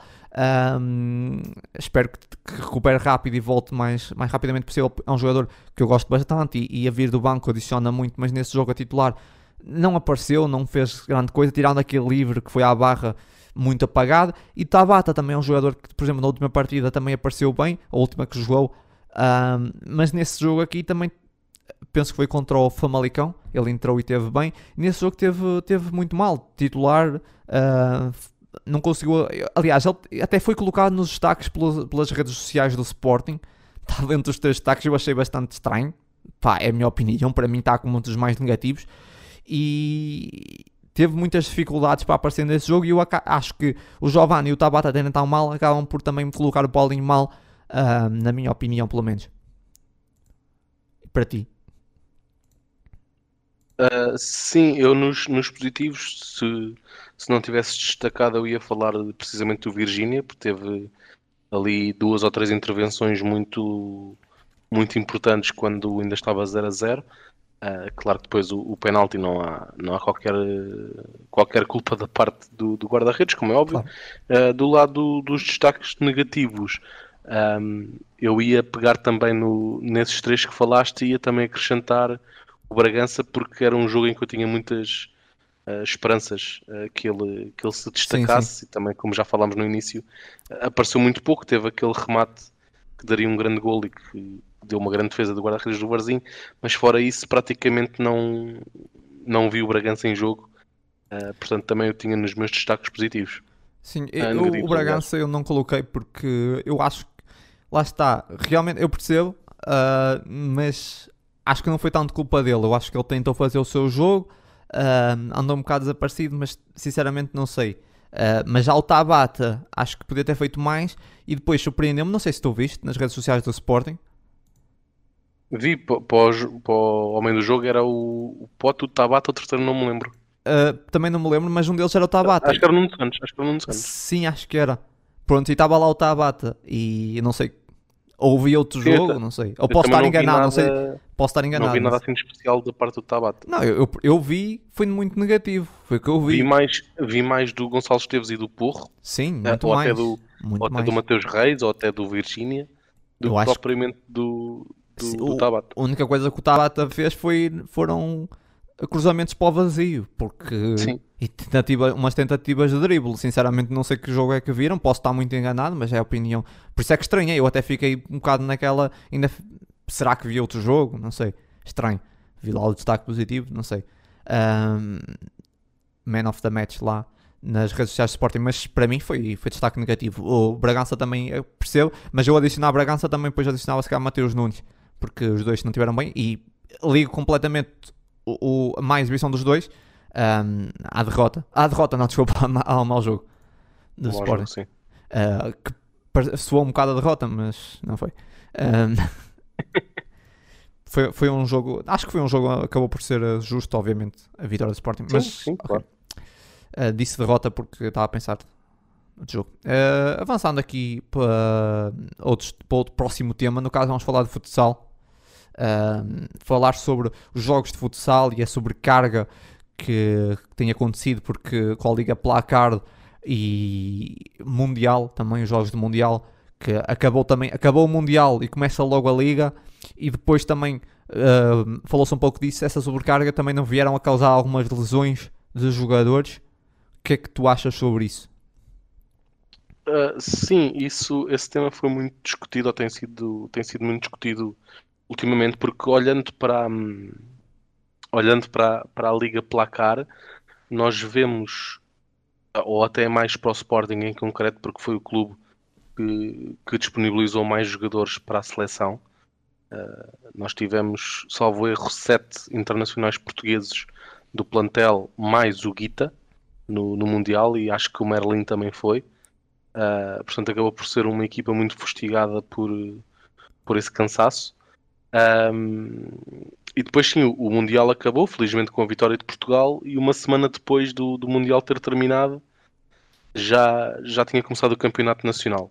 Entretanto, uh, houve mais uma, mais uma sobrecarga de jogos, um, tanto para Sporting como para Benfica, que foi a primeira, a primeira fase da Liga dos Campeões. Três jogos em quatro dias, salvo erro. E portanto, se analisarmos a Liga Placar até o momento, vemos que uh, tanto o Benfica como o Sporting, mas mais o Sporting, têm tido mais dificuldades em vencer, em vencer os seus jogos. Uh, e eu acho que está muito, está muito aliado à, à sobrecarga de jogos, ao cansaço, a algumas lesões que apareceram. Felizmente, entretanto, recuperamos o Cardinal, que teve vários meses parado, inclusive perdeu o Mundial devido à lesão. Recuperámos, portanto é mais uma grande ajuda para o, para o nosso plantel. Uh, mas sim, acho que houve aqui uma, uma má organização da parte da Federação. Um, Sim, eu, eu acho, acho, acho que não, acho que não havia problema nenhum ter, ter começado o, o campeonato se calhar duas semanas mais tarde ou três semanas mais tarde e depois recuperar mais no fim do, do campeonato, se calhar com jogos a meio da semana ou assim, um, do que começar uma semana, logo uma semana a seguir ao, ao campeonato do mundo. Sim, eu acho que a Federação muitas vezes ah, fala muito dos atletas, mas não pensa muito nos atletas. E no caso, nós também vemos isso, por exemplo, no futebol feminino. Não, faz não, faz, não tem nexo nenhum. Ahm, no futebol feminino, o campeonato começa para a seleção. Há mais dois jogos para outra vez seleção. Constantemente está outra vez noutra paragem nesse momento. Eu já eu perco completamente. ah, deixo de acompanhar o futebol feminino. Eu tava, tento acompanhar e, e não consigo perceber. Não consigo perceber qual é a lógica. Sinceramente, eu gostava que me explicassem o que é que o futebol feminino é de dois em dois jogos à paragem de seleções. Alguém que explicasse o sentido disso. O futebol feminino é suposto tentar angariar mais pessoas ou querem que esteja só mais. Querem, querem reduzir o número de pessoas? Porque se for esse, acho que estão num bom caminho. Sim, Ah. E no caso do futebol feminino, não, não percebo porque é que as paragens para a seleção não poderiam coincidir com, a paragem, com as Exato. paragens É, Eu não, eu no, não no masculino, por exemplo. já no futebol masculino já são. Pronto, já, já é o que é. Já não faz sentido. Mas no futebol feminino ainda é pior. É constantemente. E lá está, essa questão da sobrecarga, hum, igual ao, ao futebol, ao futsal. E no caso do futsal, pronto, no futsal é tudo em cima. No futsal parece que acham porque é menos tempo, ah, os jogos podem ser todos em cima uns dos outros e. eh, os jogadores, eh, pois, porque há- às vezes até me dá um bocado a impressão, posso estar a ser um bocado injusto, eu já falei disso em relação ao futebol, posso estar a ser injusto com a federação, mas a impressão que me dá muitas vezes é que eles chamam os jogadores, isso é válido para todas as modalidades, chamam os jogadores, El- eles querem é usufruir dos jogadores para a seleção, depois os jogadores estão lesionados, pá, o clube que se arranje, não, já não é com eles, depois é, é o, o clube é que tem que safar, depois desde que o jogador esteja bom para a próxima chamada, ah, já limparam as mãos. E, e, e enquanto não houver aqui uma penalização, sei lá, o jogador vai bom para a seleção, lesionou-se, pá, olha, o, o seleção, a federação tem que pagar um X ao clube, por exemplo. Pá, ou então os clubes começam a deixar de, de ir os jogadores. Claro que isso não é opção porque os jogadores querem ir, mas acho que, acho que dá-me a sensação que muitas vezes os clubes, os, as federações pouco se importam. Querem é ter lá os atletas, mas depois se lesionaram ou não, pá, depois já, já é com os clubes, já não, já não nos interessa. Desde que ganhem no final os jogos deles, da seleção, depois o, com os clubes que, se, que se arranjem. E acho isso um bocado. Um, tem, devia haver aqui algum regulamento, devia haver mais regras nisso. Na questão do futsal, não tem sentido nenhum, não há ordem nenhuma, isso é tudo à sorte. No futebol feminino, no futsal, é, lá está, é, também me parece que é muito em cima, não, não, há muito, não se preserva muito o jogador. E, e, basicamente é isso. Uh, avançar aqui para a Gamebox modalidades, que o Sporting uh, finalmente, já há muito tempo que se fala disso, o Sporting tem Gamebox das modalidades para ir para o, para o pavilhão João Rocha. O que é que tu achas disso? É, acho uma excelente notícia, até porque uh, a campanha é bastante completa. os adeptos vão ter a oportunidade não só de comprar uma Gamebox total, por assim dizer, para todos os jogos das modalidades no João Rocha, como Uh, e, acho que, e acho que é o, o, mais habitual. Nós podemos, por exemplo, gostar muito de futsal e de hockey e depois não ligar tanto ao, handball e ao vôlei, por exemplo. O, o, Sporting lançou a possibilidade de se comprar a, a, a Game Box por modalidade, por assim dizer, se, se o adepto assim desejar. Pode comprar os jogos todos, para todas as modalidades, ou pode comprar só da modalidade ou das modalidades que lhe interessam. E acho muito positivo, até porque o sistema anterior uh, de venda não era, não era muito eficiente. Eu tenho ideia que, que os bilhetes para cada jogo só estavam à venda no João Rocha, uh, acho que era duas horas antes, ou uma coisa assim do género do, do jogo. Portanto, acabava às vezes por. E, e, mesmo em jogos grandes, como vai ser o caso de hoje, havia muito aquela, aquela preocupação de eu agora vou para, o, vou para o João Rocha e das duas uma vou muito cedo e estou lá à espera na fila até abrir as bilheteiras ou, ou, vou, ou saio de casa de propósito para ir ao jogo, chego ao João Rocha e não há bilhete. Uh, portanto, isto iria, iria mitigar esse risco e a, a Gamebox já está, já está válida, portanto já, já, já serve para o jogo de hoje no João Rocha, para o jogo de futsal entre o Sporting e o Benfica. Portanto, são, são excelentes notícias para, para tentar eh, manter. E eu não tenho certeza, cheia. mas creio que o Sporting um, será o primeiro clube em Portugal honestamente não sei, não, não sei se, por exemplo, o Benfica tem Gamebox modalidade, não, Sim, não faço também estou a perguntar, não sei, estou com total não, desconhecimento, acaso, não sei. Por acaso não faço ideia, é possível, mas, mas ainda assim é uma, é uma excelente, foi uma excelente notícia sim. tivemos todos nós. Sim, sim, é uma... Até porque às vezes, dependendo do calendário, há sempre aquela possibilidade de de, de, ir ver um jogo ao pavilhão e a seguir a, a ver o jogo sim. no estádio. E sabendo que o Sporting é um clube que aposta tanto nas modalidades e como os adeptos. Sim, é um clube eclético. Sim, sim. Nós... Desde a sua fundação é um clube que sempre se apreciou muitas modalidades e acho que, não, acho que faz muito sentido. Já, já há muito tempo já devia existir a Gamebox modalidades. Acho que... Infelizmente, infelizmente na próxima quarta-feira não vai ser possível fazer isso. O, o, o Sporting joga em casa com o Torriense em futsal no mesmo dia do, do jogo do Dortmund, só que é às 7 e o jogo é às 8, portanto não dá, não dá para ir ver os dois jogos. Isso acho que é completamente. Talvez... Sim, é complicado. Eu sei que não há. Pronto, é difícil de gerir isso, mas por exemplo aconteceu no, no outro dia também o Sporting estava a jogar para o Besiktas e havia um jogo importante de modalidades também, acho que foi o futsal. Um, devia haver aqui uma forma de tentar gerir isso. Alguns jogos do, do mesmo clube. Se o clube está a jogar, por exemplo, para a Liga dos Campeões, àquela mesma hora se calhar não devia estar a haver um jogo. Claro Uh, eu sei que é quase impossível também, para, porque são muitas modalidades, é difícil de gerir isso, mas podiam tentar fazer um esforço, porque, porque estar a haver um jogo importante, por exemplo, no João Rocha, e estar a haver um jogo de Liga dos Campeões ao mesmo tempo é, é difícil, quer dizer, até mesmo para os adeptos escolherem às vezes, e um, claro. É, era interessante até fazer-se isso, tentar-se gerir um bocado isso. Um, avançando, vamos avançar aqui para o, para o último tema, no caso, olhar para o próximo jogo no caso, como falámos aqui, Liga dos Campeões. Sporting. Eu queria, eu queria só aqui muito rápido lançar também o, o derby de, de futsal de hoje. Uh, uma coisa uh, muito rápida. Ok, ok. Nós estamos a gravar agora no domingo. Não vai a... fazer muito sentido porque isso vai sair segunda. Certo, certo, certo, mas só fazer Amanhã. o lançamento. uh, nós estamos a duas horas e meia do, do jogo. um, e pronto, o Sporting vai receber o Benfica na- naquele que é o grande jogo do, fut- do futsal português. Um, hoje às 8 da noite no, no João Rocha. Uh, Perspectiva-se um, um- um grande jogo, como também já falámos a semana passada, um, com, com a aliciante de, havendo um vencedor neste, neste jogo, saltar para primeiro lugar do, do campeonato, visto que o Fundão empatou em casa uh, a três bolas com o Leões Porto Salvo, portanto existe essa, essa aliciante de, de o vencedor, havendo um vencedor, saltar para primeiro lugar, portanto perspectiva-se um, um grande jogo e esperamos com, com a vitória do Sporting.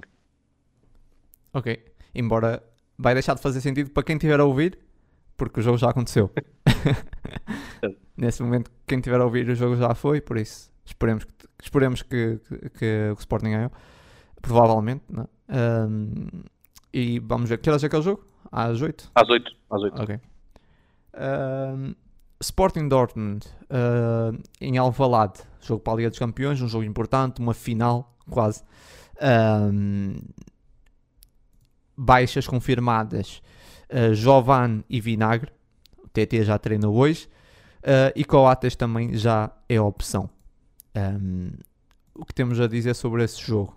Será um jogo praticamente decisivo. Eu acho que o Sporting tem de entrar ah, tranquilo, fazer o seu jogo normal, sem medo do Dortmund, porque o Sporting não tem nada a perder. Eu acho que o Sporting, por exemplo, ficar em terceiro ah, é, é normal nesse grupo. Era, era o objetivo inicial, era, era ficar em terceiro. É normal. O Sim. Sporting ficar em terceiro é normal. O Sporting tem 6 pontos. Fazer 6 pontos na Liga dos Campeões é muito bom, na minha ótica, pelo menos.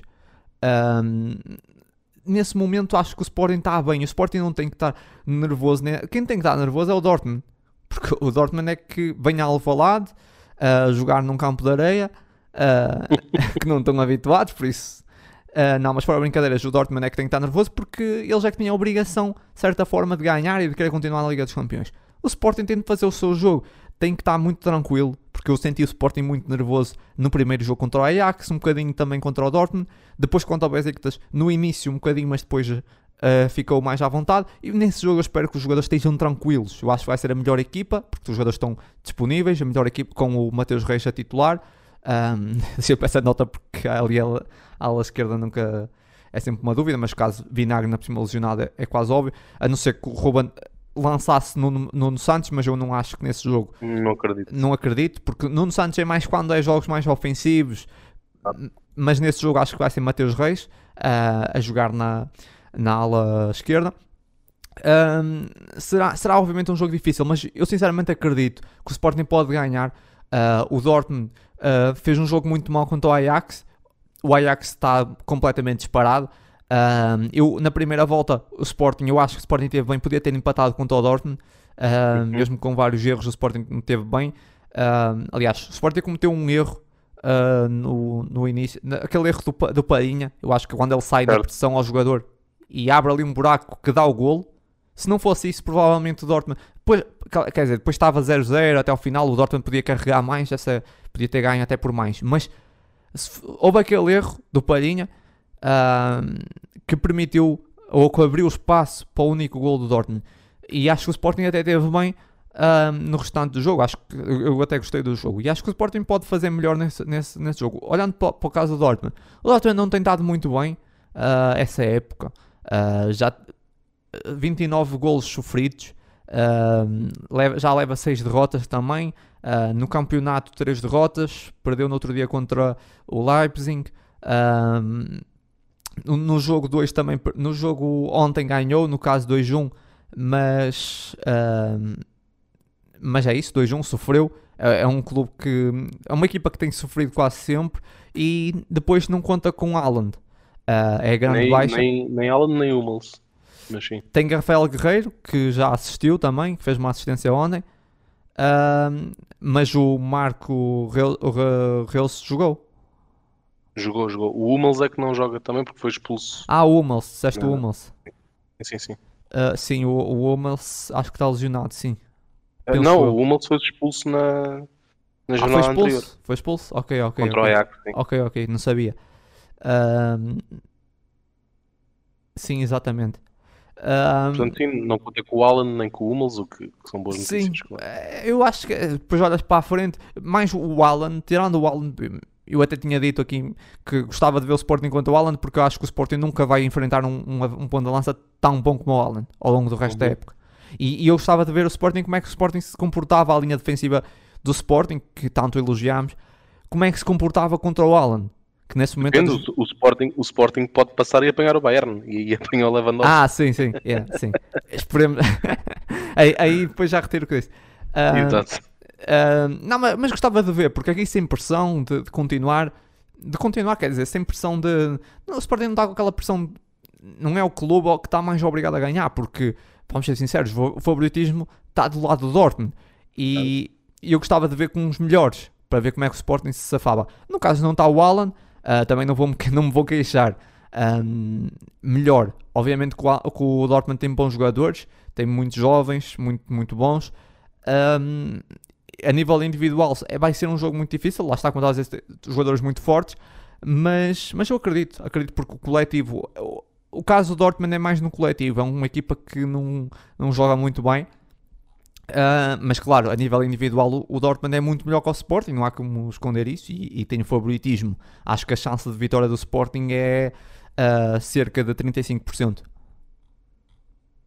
Sim, ahm, aqui, aqui vamos jogar com, com o tónico maior de vencendo o jogo por, por dois ou mais golos, creio que ficamos matematicamente apurados, o que nos dá, lá está, não só, não só esse apuramento direto, como depois podermos jogar na Holanda sem, sem qualquer tipo de pressão.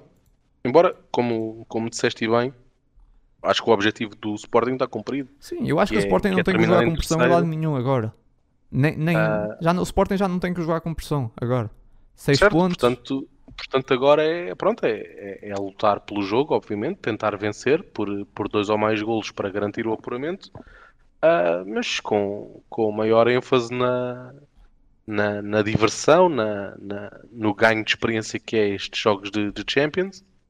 Portanto, Exato. sim, ah, ah, o favoritismo eu acho que ainda assim é do, é do Dortmund. São, são favoritos no, no papel, teoricamente, não é? Mas mas Claro. sim, espero uma, uma grande resposta. Espero, espero uma vitória, por assim dizer. Claro. E sim, é, é ir para cima deles. Sim, será, será claramente um jogo, um jogo complicado. Mas acho, que- acho que o Sporting vai responder bem. Já, já tinha dado uma boa réplica lá, mesmo com os estádios praticamente cheios. Não, acho que não estava cheio, mas com, com muita gente no estádio, o Sporting teve muito bem. Ahm, por isso cá, obviamente que, que vai estar bem. Claro que o que me preocupa mais, não vou esconder que é o, é o que já falámos, que é o relevado. Agora, jogar em casa... Certo. Jogar em casa tem esse lado, mau, essa época. Porque o relevado acaba por, por preocupar, porque hum, não é só para quem ataca, mesmo quem defende. Vai, por exemplo, uma escorregadela, por exemplo, a bola salta, pode enganar, a bola trava na areia.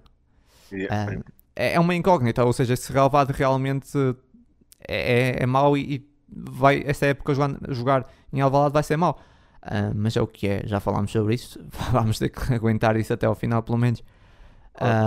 E basicamente é isso. Ah, tens mais alguma coisa que queres acrescentar? Não, não. É, Ok. Mais uma vez, ahm, obrigado, Leões, a quem está desse lado a, ouvir-nos. Mais uma vez, o repto de nos seguirem nas nossas, nas nossas redes e no blog. ahm, e qualquer coisa que, que queiram falar connosco ou queiram que, que nós abordemos no, no podcast, digam-nos. E até para a semana. É isso. E vão lá ao blog, ao blog ler hum, uma crónica que, que tu escreveste eh, de- sobre a seleção também. Está lá, é a última lançada dia 16. O meu, o meu desabafo.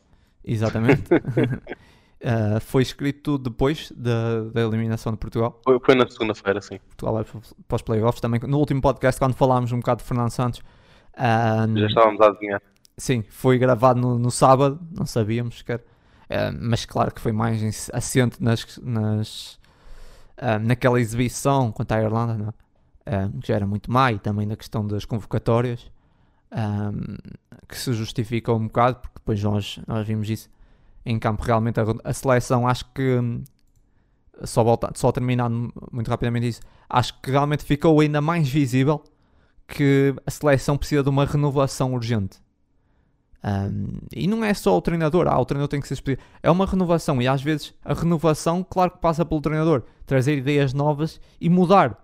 Mudar, trazer jogadores novos, porque nós vemos na Sub-21 jogadores como Vitinha, um, Bragança, por exemplo, já não está, mas ok. Esses jogadores com muita qualidade, ok, o Bragança, por exemplo, não, não joga no Sporting, não, não vai ser convocado para a seleção, mas é a nova geração que tem muita qualidade. Eles jogaram muito bem na, na geração passada no Sub-21 e que, que, tem, que que começar a entrar. Já não falo de Inácio porque já falámos muito do último podcast, mas quer dizer, é, é basicamente isso. Acho que uh, ficou mesmo visível nesse jogo contra a Sérvia que Portugal precisa mesmo de renovar e que não vai fazer agora. Já percebemos que vamos já ao playoff assim, dessa forma, mas enfim. Um, acrescentar mais alguma coisa. Falar aqui também para terminarmos, aqui nos últimos minutos, falar uh, uma notícia um bocado triste. Um, no caso, um, o Agüero que, vai, que se vai retirar. Uh, vai ter que se aposentar por causa de, de problema, problemas cardíacos. Uh, vai terminar a carreira aos 33 anos. Acho que é uma notícia um bocado triste. Eu, por acaso, era um jogador que eu apreciava bastante e é sempre uma notícia muito má. Um, a única coisa que, que desejo é tudo bom para o jogador, mas é sempre triste isso. É um jogador tão, tão jovem que, que ainda tinha muito pela frente. A única coisa positiva é que ele também já deixou um ótimo legado, uh, mas é, é sempre uma notícia, uma notícia triste. Um, queres dar uma coisa? Ah, por acaso eu não sabia dessa, dessa notícia de facto é, é uma notícia triste. Uh, mas valores mais altos se levantam, não, não é? A segurança e a saúde dos jogadores está, claro obviamente em primeiro lugar. Uh, mas sim, é uma notícia triste de um, de um, jogador que marcou uma, marcou uma era no, no Manchester City, do, dos melhores jogadores do, da história do Manchester City, que agora tinha vindo para, para Barcelona para jogar ao lado do, do, de um grande amigo seu, do Messi, que depois também acabou por, sim, por sair e que, agora, e que agora tem que então terminar a sua carreira precocemente, quando ainda tinha aqui dois, três anos provavelmente pela frente ainda sim. a um nível muito alto. Uh, portanto, sim, é uma, notícia, é uma notícia triste. A única coisa positiva é olhar para tudo de bom que já conseguiu e deixar exato, esse exato. ótimo legado que já conseguiu deixar, não é? Estamos a falar de um jogador muito titulado, mesmo a nível de seleções, ele ganhou no, nos escalões jovens, foi, ganhou o Mundial duas vezes com a Argentina, é que ele, ele faz parte Sim. daquele lote de jogadores que ganha duas vezes o Mundial uhum. e ainda ganha os Jogos Olímpicos. Está aquela Sim. geração de ouro da Argentina. Um, e é um jogador que já deixou um ótimo legado, mesmo 33 anos ainda é jovem hoje em dia, mas um, o que importa é que, que esteja tudo bem. Uh, mas por acaso, como claro. eu estava a dizer, era um jogador que eu apreciava muito, que eu por acaso gostava, era um, um ótimo jogador e é sempre triste. Tem aqui esse azar que vai jogar, vai jogar com o Messi, já não joga com o Messi e agora já nem sequer pode jogar. É, são, Sim, coisas, é, são coisas que acontecem. Um, e é isso. Vá, cá estaremos na okay. próxima semana. Um grande abraço, Leões. É isso. Muita força sempre e até ao próximo jogo.